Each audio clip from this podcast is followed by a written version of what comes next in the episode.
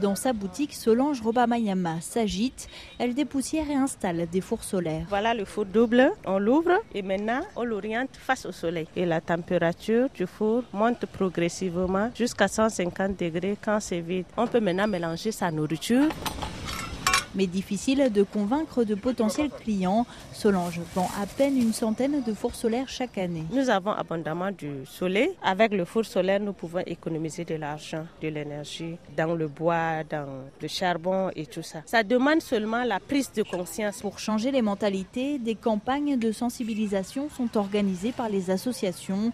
Car au Tchad, il y a urgence selon William Caldé, coordinateur de l'ONG Accra. Le désert est déjà à nos portes. Il faut que les mentalités changent parce que sinon euh, nous courons à la catastrophe. C'est un peu dur pour le moment parce que les gens ne comprennent pas que ceux qui ont l'habitude d'utiliser du charbon, qu'on puisse leur dire interdit d'utiliser le charbon. Ceux qui ont l'habitude de couper le bois, qu'on puisse leur dire de ne plus utiliser le bois.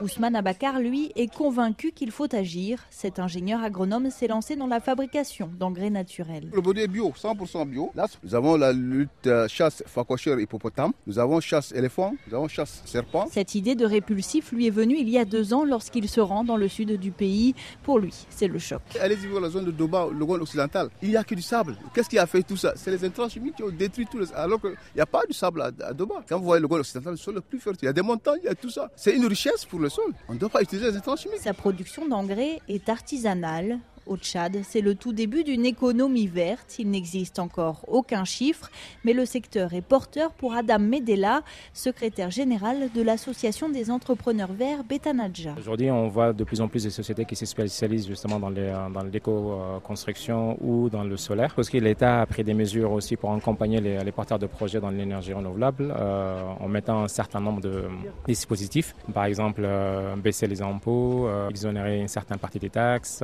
faciliter l'importation. Selon l'association, plus de 450 entreprises vertes se sont créées depuis deux ans. Aurélie Bazaraki Bangoulan, Jamena, RFI.